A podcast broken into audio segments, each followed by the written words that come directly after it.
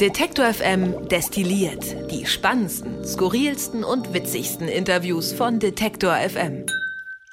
Na, schönen guten Tag, herzlich willkommen. Äh, heute mal nicht aus dem Detektor FM Studio, sondern vom Dach des Palais. Und das Palais befindet sich auf dem Gelände der Kulturbrauerei in Berlin. Und wenn Sie, liebe Hörerinnen und Hörer, oder ihr, liebe Hörerinnen und Hörer, euch jetzt fragt, was soll das eigentlich? Äh, hier folgt die äh, Erklärung. Wir, das sind Gregor Schenk.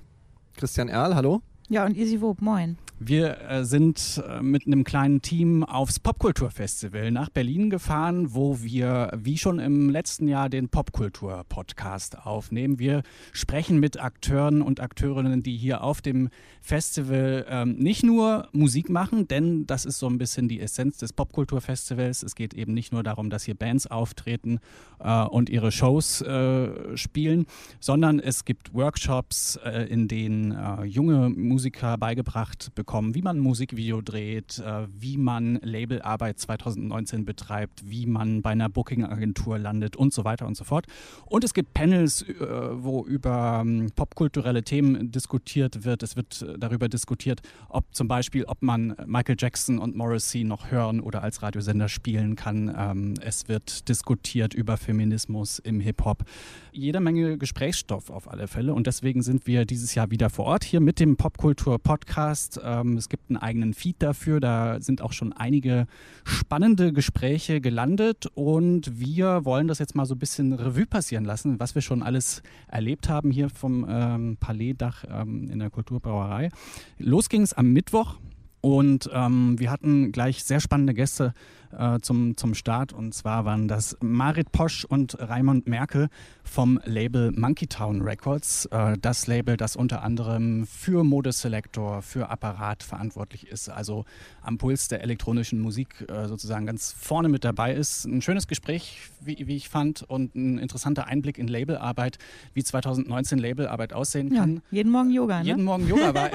ich habe das, hab das Gespräch leider nicht ganz äh, mitbekommen. Da war ich noch ein bisschen im Tunnel für die Vorbereitung. Ähm, aber ich finde es ich find's, äh, ganz fantastisch äh, hier auf diesem Festival. Also jetzt zum Zeitpunkt der Aufnahme haben wir zwei der drei Tage hinter uns gebracht dass man hier außerhalb, also wenn man mit Musikern redet zum Beispiel, außerhalb der sonstigen Promomaschine mit denen reden kann und wir hier Interviews mit denen führen ähm, über, über Themen, über die sie vielleicht im Zuge einer Albumpromotion nicht reden würden. Das finde ich, find ich einfach ja. äh, ganz toll. Du hast halt nicht so dieses, äh, die Band äh, muss um 13 Uhr auf die Interviewbühne, ist noch total verstrahlt und hat eigentlich gar keinen Bock auf Interviews, mhm. sondern du hast halt Leute, die auch so ein bisschen hinter den Kulissen arbeiten und äh, ja eh in ihren Workshops zum Beispiel schon sich thematisch sehr tief mit irgendwas beschäftigen und ähm, eben äh, Themen beackern, die halt jenseits von, äh, was habt ihr bei dem Album anders gemacht als äh, bei dem Album davor äh, sind. Also ist doch, weißt du, was ich am, am, lustigsten finde, ist, wir saßen hier jetzt die letzten zwei Tage immer im Franz Club, so ein Biergarten hier auf dem Gelände der Kulturbrauerei und da sitzen immer schon ein paar Leute ne, und gucken so zu und so, die jetzt vielleicht auch vorbeikommen, weil aufs Gelände kommt ja jeder eigentlich tagsüber drauf, äh, da braucht man kein Ticket für oder so und auch abends nicht. Die Konzerte, dafür muss man sich dann ein Ticket kaufen, aber äh, so viel dazu. Was ich lustig finde, ist, dass bei den Interviews immer auch so so andere Musiker und Musikerinnen auch im Publikum sitzen und sich das Stimmt. anhören und sagen so, ach ja, ich komme jetzt auch mal vorbei, dann äh, quatschen wir irgendwie danach noch und dann grüßt man sich so zwischendurch einfach mal und sagt so, moin, ach, du bist auch hier. Ähm, das ist so ein bisschen so ein, äh, keine Ahnung, so ein Treffen unter Freunden auch, glaube ich, hier. Mhm. Die beiden Jungs von Station 17, die bei uns waren, haben sich auch relativ viele Interviews angehört. Das ist mir aufgefallen. Die saßen dann ja. so manchmal noch ein bisschen abseits hinten im Café. Ähm, aber beim Interview mit Sebo Adam waren sie zum Beispiel dabei. Das war für mich eines der interessantesten Interviews am Mittwoch, ähm, weil der hat die Bilderbuchplatten produziert, auch relativ von Anfang an. Hat eigentlich selber ambitioniert Musik gemacht, ist glaube ich sogar mit 13 oder 15 an so ein Wiener Konservatorium gegangen. Der hatte also richtig was drauf. Mit seiner eigenen Band hat das aus den, aus den Kellern nie so, also Kellerclubs und Kellerstudios Studios nie so rausgeschafft. Ähm, hat dann irgendwann witzigerweise Bilderbuch als Vorband für die eigene Band gehabt und äh, sagt im Interview, ähm, dass man auch im Popkultur-Podcast-Feed äh, findet, so einen schönen Satz wie, äh, nach fünf Sekunden war klar, ich, ihm, ihm, er, er, redet auch noch so ein schönes Wienerisch, ich muss mit denen reden. Mhm. Und ähm, das mir persönlich hat das Interview auch sehr Spaß gemacht, weil gerade die Schick Shock, für die hat er dann als Produzent auch einen Preis bekommen. Also das ist das Album von Bilderbuch 2015, was so ein bisschen der Durchbruch war ähm, hat mich mit elektronischen Sounds und, und so einer Melange, äh, einer Wiener Melange quasi aus, aus Hip-Hop und, und, und Rockgitarren, ähm, doch sehr bewegt auch und, und weggeflext, pflege ich manchmal zu sagen. Bilderbuch möchte ich sagen, sind die, sind die einzige oder eine der wenigen Bands, denen ich den Einsatz von Autotune äh, fast immer verzeihe, weil sie es immer so machen, dass es eben nicht nach, dieser, nach diesem typischen Autotune-Einsatz klingt und eben dafür verantwortlich äh, Sebastian Sebo Adam, teilweise natürlich nur, aber äh, auch ganz maßgeblich trotzdem. Und äh, das, war, das war wirklich ein tolles Interview. Und wir haben auch ein bisschen darüber geredet, wie das so ist, ähm, ob er seine eigene Musikerkarriere vermisst. Und da hat er eine sehr, sehr schöne Antwort drauf gegeben. Also Nachhörempfehlung von mir. Ich fand äh, auch sehr spannend das Gespräch mit Marie-Christine Scheffold. Die ist Booking-Agentin bei Selective Artists, ähm, eine Booking-Agentur, die eben Live-Konzerte veranstaltet. Haben wir eben Roster mit, mit Künstlern und Künstlerinnen, die sie buchen für äh, verschiedene Festivals und Touren.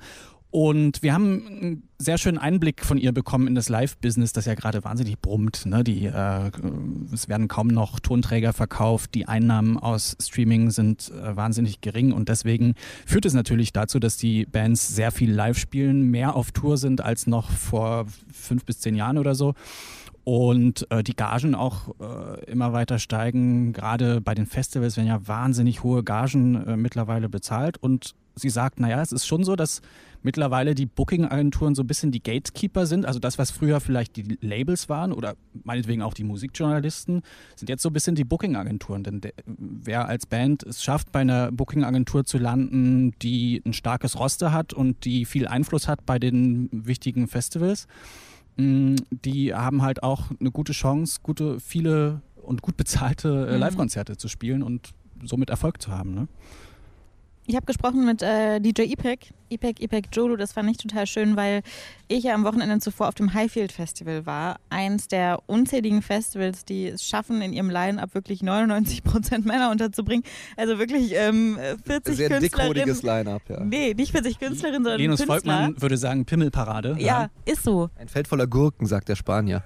Ja, aber das ist jetzt mal schön alles witzig, aber es ist halt überhaupt nicht witzig. Nee, ne? 40 nicht. Künstler und eine Künstlerin und das ist dann äh, Suki gewesen. Und ich habe echt gedacht, das kann doch nicht wahr sein. Und es gab auch so, zumindest in meinem Instagram-Feed, ein paar Leute, die äh, sich darüber aufgeregt haben. Und ähm, ich habe eben mit ihr darüber gesprochen und sie sagt halt auch, ja, hat sie gar nicht mitbekommen, aber ist so eins von vielen Festivals, wo das halt so ist, ist immer noch irgendwie ein Problem. Und oft ist die Ausrede, es gibt halt zu wenig Frauen.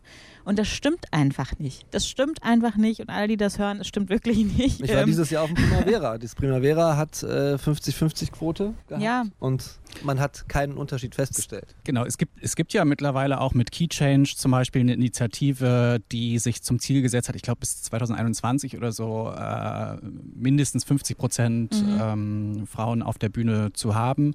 Und äh, da schließen sich auch immer mehr Veranstalter und Festivals an. Das sind ja auch immer so die ne, positiven Nachrichten, die man ähm, hin und wieder hört. Aber ja, es gibt halt so ein paar sag mal, traditionellere Festivals, ja. da passiert halt nichts. Also, Absolut. Ja. Und sie sagt halt auch, sie ist zum Beispiel bei Female Pressure, so einer Initiative, die sich auch für, für, Frauen in der Clubkultur einsetzt und so. Und sie sagt auch, es hat sich schon ein bisschen was verändert, aber inzwischen ist sie auf jeden Fall auch für eine Quote, weil von alleine ne, kann man da eigentlich gar nicht so richtig was durchsetzen. Aber es war ein total schönes und interessantes Gespräch. Ähm, und sie ist ja da auch eine der Vorreiterinnen mit ihrem äh, Oriental House ähm, hier in Berlin. Ja, was gibt's äh, zum gestrigen Tag, also zum Donnerstag noch zu sagen? Wieder viele interessante Gespräche geführt. Ein gesittetes Gespräch mit einem äh, brachialen Gesprächspartner oder ja, wie hast du es so genannt? Fasst es eigentlich die ganze Zeit zusammen. Ja, ja ist so. Äh, Christoph Hahn war da. Ähm, inoffiziell lautester Lap-Steel-Gitarrist der Welt, hat zwar den Rekordversuch nicht angetreten, ich glaube aber, dass er ohne weiteres ins Guinness-Buch dafür kommen würde. Er steht nämlich mit der Band Swans, US-Experimentalrock-Band, ähm, auf der Bühne. Die spielen zweieinhalb Stunden Konzerte, die, ähm, naja, alles, was gewöhnliche Popmusik ist, völlig in den Schatten stellen. Es ist äh, saulaut, es äh, fallen Begriffe wie Auslöschung. Ich glaube, er hat auch ähm, ein Zitat des Bandleaders Michael Gira gebracht, der von einer Schwitzhütte spricht, wo man sozusagen alles, was, was, man, was, was man so an Erwartungen hat, erstmal, erstmal rauslassen muss. In einer übelsten Lautstärke und mit sehr ja, ich äh, suche immer noch nach einer Übersetzung, einer adäquaten Übersetzung für das Wort primal, also so, so, so Urschrei, ähm, ursprünglich äh, mäßige, primitiv trifft es ja nicht, weil primitiv ist es nicht, ähm, Konzerte äh, und, und ein, ein, ein, völlig eigenes Erlebnis, äh, glaube ich. Man kann sich mal The Glowing Man anhören auf YouTube. Ich habe es 28 Minuten tatsächlich durchgehalten, aber man fühlt sich danach schon auch anders. Äh. Das ist der Radio-Edit, ne? 28 Minuten. Und äh, er war, der, der, war gut drauf. Er hatte, hatte Lust darüber zu reden, warum die so laut spielen. Es ist Lautstärke ist auch nicht nur das Einzige, das hat er auch ganz deutlich gesagt. Ähm, auch ein sehr interessantes Interview, was ich, was ich gestern mit ihm führen durfte. Stimmt. Und er hat ja noch ein T-Shirt vorbeigebracht. Richtig. Ja. Guter Mann. Han Solo steht da drauf. Ich mag ja solche Wortwitze. Oh Gott. Ja, von diesen Wortspielen hören wir ja eigentlich das ganze Wochenende auch also relativ viele von Christian. Und wer sich jetzt fragt, warum ist denn der Christian so müde? Der klingt ja so ein bisschen müde. Ne? Wir waren ja gestern Abend auch noch ein bisschen auf dem Festival unterwegs und haben noch ein paar Spritzis hier getrunken. Ich habe es eben schon mal gesagt. Ähm, und haben uns auch ein paar Konzerte angeguckt, unter anderem Edna ich fand es total interessant, ein Duo aus Dresden, äh, eine Frau und ein Mann, die experimentelle elektronische Musik machen. Oder, Gregor? Wie würdest du das bezeichnen? Segnet der Musikchef das ab? Das ist so abgesegnet, ja. Das ist so abgesegnet. Ich, mir hat es total gut gefallen. Und was ich auch ich besonders toll fand, war die Gebärdendolmetscherin immer nebenbei. Stimmt. Und ich ja? finde es auch schwierig, weil gerade bei, ähm, es gibt bei Edna auch viele Passagen, wo halt gesangsmäßig jetzt nicht so viel passiert. Also Stimmt. Oder in Sachen Text, sagen wir jetzt mal. Ne? Sie macht ja auch viel lautmalerisch mit der Stimme. Ja. Und ähm, trotzdem transportiert die Gebärdendolmetscherin dann so ein, so ein Gefühl, was der Song ja auch irgendwie vermittelt. Und Voll. das, das finde ich, find ich interessant, wie man das visualisieren kann. Das hat sie selber dann auch mal in einer Ansage zwischen zwei Songs gesagt, die Sängerin von Edna, dass äh, ihr fast die Tränen gekommen sind, äh, weil sie mal so die Möglichkeit hatte, das selber auch während des Singens irgendwie so zu sehen. Ja, und das merkt man auch wirklich. Also, ne, auch, auch, wenn ich natürlich den, die Musik höre und den Text verstehen kann, ähm, habe ich das trotzdem richtig wahrgenommen, was, was da so rüberkam bei ihr. Also ne, sie tanzt ja eigentlich eher so die Musik und ähm, fühlt das auch richtig. Also sie transportiert extrem viele Emotionen, ohne was zu sagen. Und das finde ich total spannend. Ja. Also hat mich echt beeindruckt. Und dieses Gebärdendolmetsch-Ding ist halt auch Teil der ähm, Barrierefreiheit, die man sich hier auf dem Popkulturfestival so ein bisschen auf die Fahne äh, geschrieben hat. Ähm, wer das Gelände der Kulturbrauerei kennt, äh, weiß, dass das ist also der, der, Weg zwischen den Clubs sozusagen. Das sind ähm, Kopfsteinpflasterpassagen, die jetzt zum Beispiel für Rollstuhlfahrer jetzt auch nicht so gut geeignet werden. Da haben sie so einen, so einen Gang ausgelegt, den die komplette Kulturbrauerei äh, entlang, wo man eben mit, mit einem Rollstuhl äh, gut drüber rüberkommt.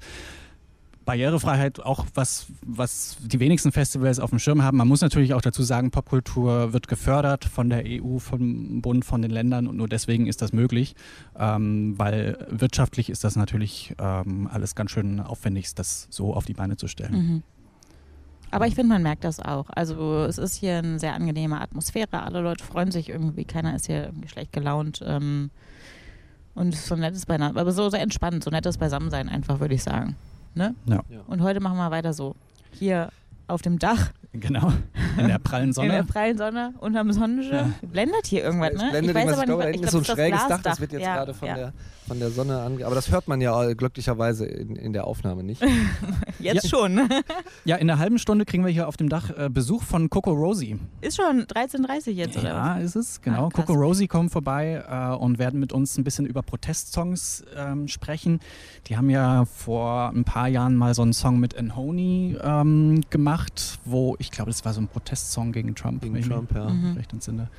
Ähm, da bin ich schon gespannt drauf. Wen haben wir noch? Ich freue mich auf die, ja, auf Ben Salomo freue ich mich sehr, sehr. Ähm, Rap am Mittwoch äh, Moderator lange gewesen. Ich glaube die ähm, bekannteste deutsche Battle Rap Veranstaltung und äh, hat sich aber aus dem Rap-Business zurückgezogen, ähm, nachdem Farid Bang und Kollega den Echo trotz Auschwitz-Punchlines bekommen haben. Und äh, sagt mittlerweile, die Deutschrap-Szene ist mittlerweile so ja, rechtslastig wie die Rechtsrock-Szene eigentlich auch und so antisemitisch vor allem. Ähm, ich bin sehr gespannt. Wir sprechen aber ja insgesamt über politische Verantwortung im Rap, ne? Und das finde ich jetzt einfach auch eine interessante Frage. Ich habe irgendwann zuletzt mal eine Folge Fest und Flauschig gehört nach den Hype Awards, wer das mitbekommen hat hier in Berlin. Ähm, und da hat sich Olli Schulz auch total aufgeregt darüber, der ja auch selber äh, ne, Rap hört und auch so Straßenrap und so ein Kram und auch das, was irgendwie kommerziell gerade äh, sich viel verkauft und sagt aber auch, klar haben die alle ein Problem. Also wir haben auf jeden Fall ein Problem mit der Musik, aber niemand macht eigentlich was. Woran liegt das? Und das finde ich äh, auch eine sehr, sehr interessante Frage. Dennis Pohl wird vorbeikommen, äh, Musikredakteur bei der Specs, die es in gedruckter Form ja leider nicht mehr gibt. Online machen sie noch weiter und wir werden mit ähm, Dennis Pohl ein bisschen über die Zukunft des Musikjournalismus sprechen. Ähm, International Music kommt noch vorbei. Mhm. Ja, waren schon waren schon mal bei uns kürzlich, also jetzt auch schon wieder ein halbes Jahr her wahrscheinlich. Haben eine Session gespielt bei uns im Studio, genau. Und hier beim Popkulturfestival machen sie eine Auftragsarbeit. Auch das gibt es hier, was man sonst nur so vielleicht aus der Klassikwelt kennt. Also Pop- und Rockbands, die ähm, im Auftrag des Festivals extra ein besonderes Konzert ähm, erarbeiten. In dem Fall ist das International Music zusammen mit dem ähm, Ensemble The Dorf, ähm, kommen aus dem Ruhrgebiet und machen sonst eher so ja, äh, klassische Elekt äh, experimentelle Musik und werden jetzt äh, eben in Kombination mit International Music mal was bisschen was anderes machen. Du hast eben die Session von International Music erwähnt. Äh, wir können ja vielleicht auch mal drauf gucken, was sonst noch so musikalisch, wenn wir hier schon ein Musikspecial äh, machen, ein destilliert Musikspecial, was sonst noch so passiert ist. Anfang der Woche noch im Studio drüben in Leipzig hatten wir auch Besuch. Stimmt. Und zwar von Francesco Wilking und Moritz Krämer. Die sind beide ja eigentlich ähm, auch äh, so schon äh, bekannt gewesen. Der eine mit der Band Tele und Moritz Krämer hat äh, Anfang des Jahres äh, ein Doppelalbum ähm, veröffentlicht und zusammen äh, und mit noch zwei äh, zusätzlichen Musikern sind sie die höchste Eisenbahn. Die waren unser Album der Woche. Sie haben eine Session eingespielt, die wird bald veröffentlicht? Nächste Woche wahrscheinlich. okay. Ähm, genau.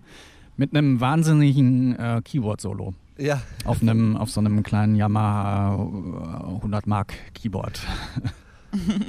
Und äh, war, war auch ein sehr nettes Gespräch mit denen. Ich durfte mit den beiden reden. Ähm, wir haben uns ein bisschen darüber unterhalten, ob sie die erste interstellare Band äh, der Welt gründen äh, wollen. Und äh, liegt einfach auf der Hand. Ne? Klar. Klar. Ja. Ähm, ja. Auch, auch ein Reinhörtipp. Auf jeden Fall. Sowieso kann man sich die Sessions immer wieder anhören, online auf detektor.fm oder auch im Session-Feed in jeder Podcast-App der Wahl. Und natürlich bei YouTube kann man sie auch anschauen, wenn man das Bild dazu haben möchte. Und ich würde sagen, ähm, wir haben ja gar nicht mehr so viel Zeit. Gleich kommt Coco Rosie vorbei. Das heißt, ähm, wir verabschieden uns hier im ähm, Destilliert-Special vom Popkulturfestival 2019 in der Kulturbrauerei in Prenzlauer Berg in Berlin und ähm, hören uns wieder. Genau. Und alles, was wir hier gemacht haben, kann man sich auch als extra Podcast abonnieren und anhören. Einfach in der Podcast-App eurer Wahl Pop-Kultur eingeben und dann findet ihr diesen Podcast, äh, Pod, Popcast. Pop Popcast. Das wäre eigentlich auch ein schöner ähm, Name. Komm, lass doch noch schnell umbenennen. Ja, genau. ähm, ja, ungefähr um die 20 Gespräche sind hier entstanden und entstehen noch in diesen drei Tagen. Kann man sich alles da anhören oder äh, selektiv das aussuchen, was einen interessiert. Vielen Dank fürs Zuhören. Dankeschön. Genießt das Wochenende. Tschüss. Tschüss. Tschüss. Detektor FM destilliert die spannendsten, skurrilsten und witzigsten Interviews von Detektor FM.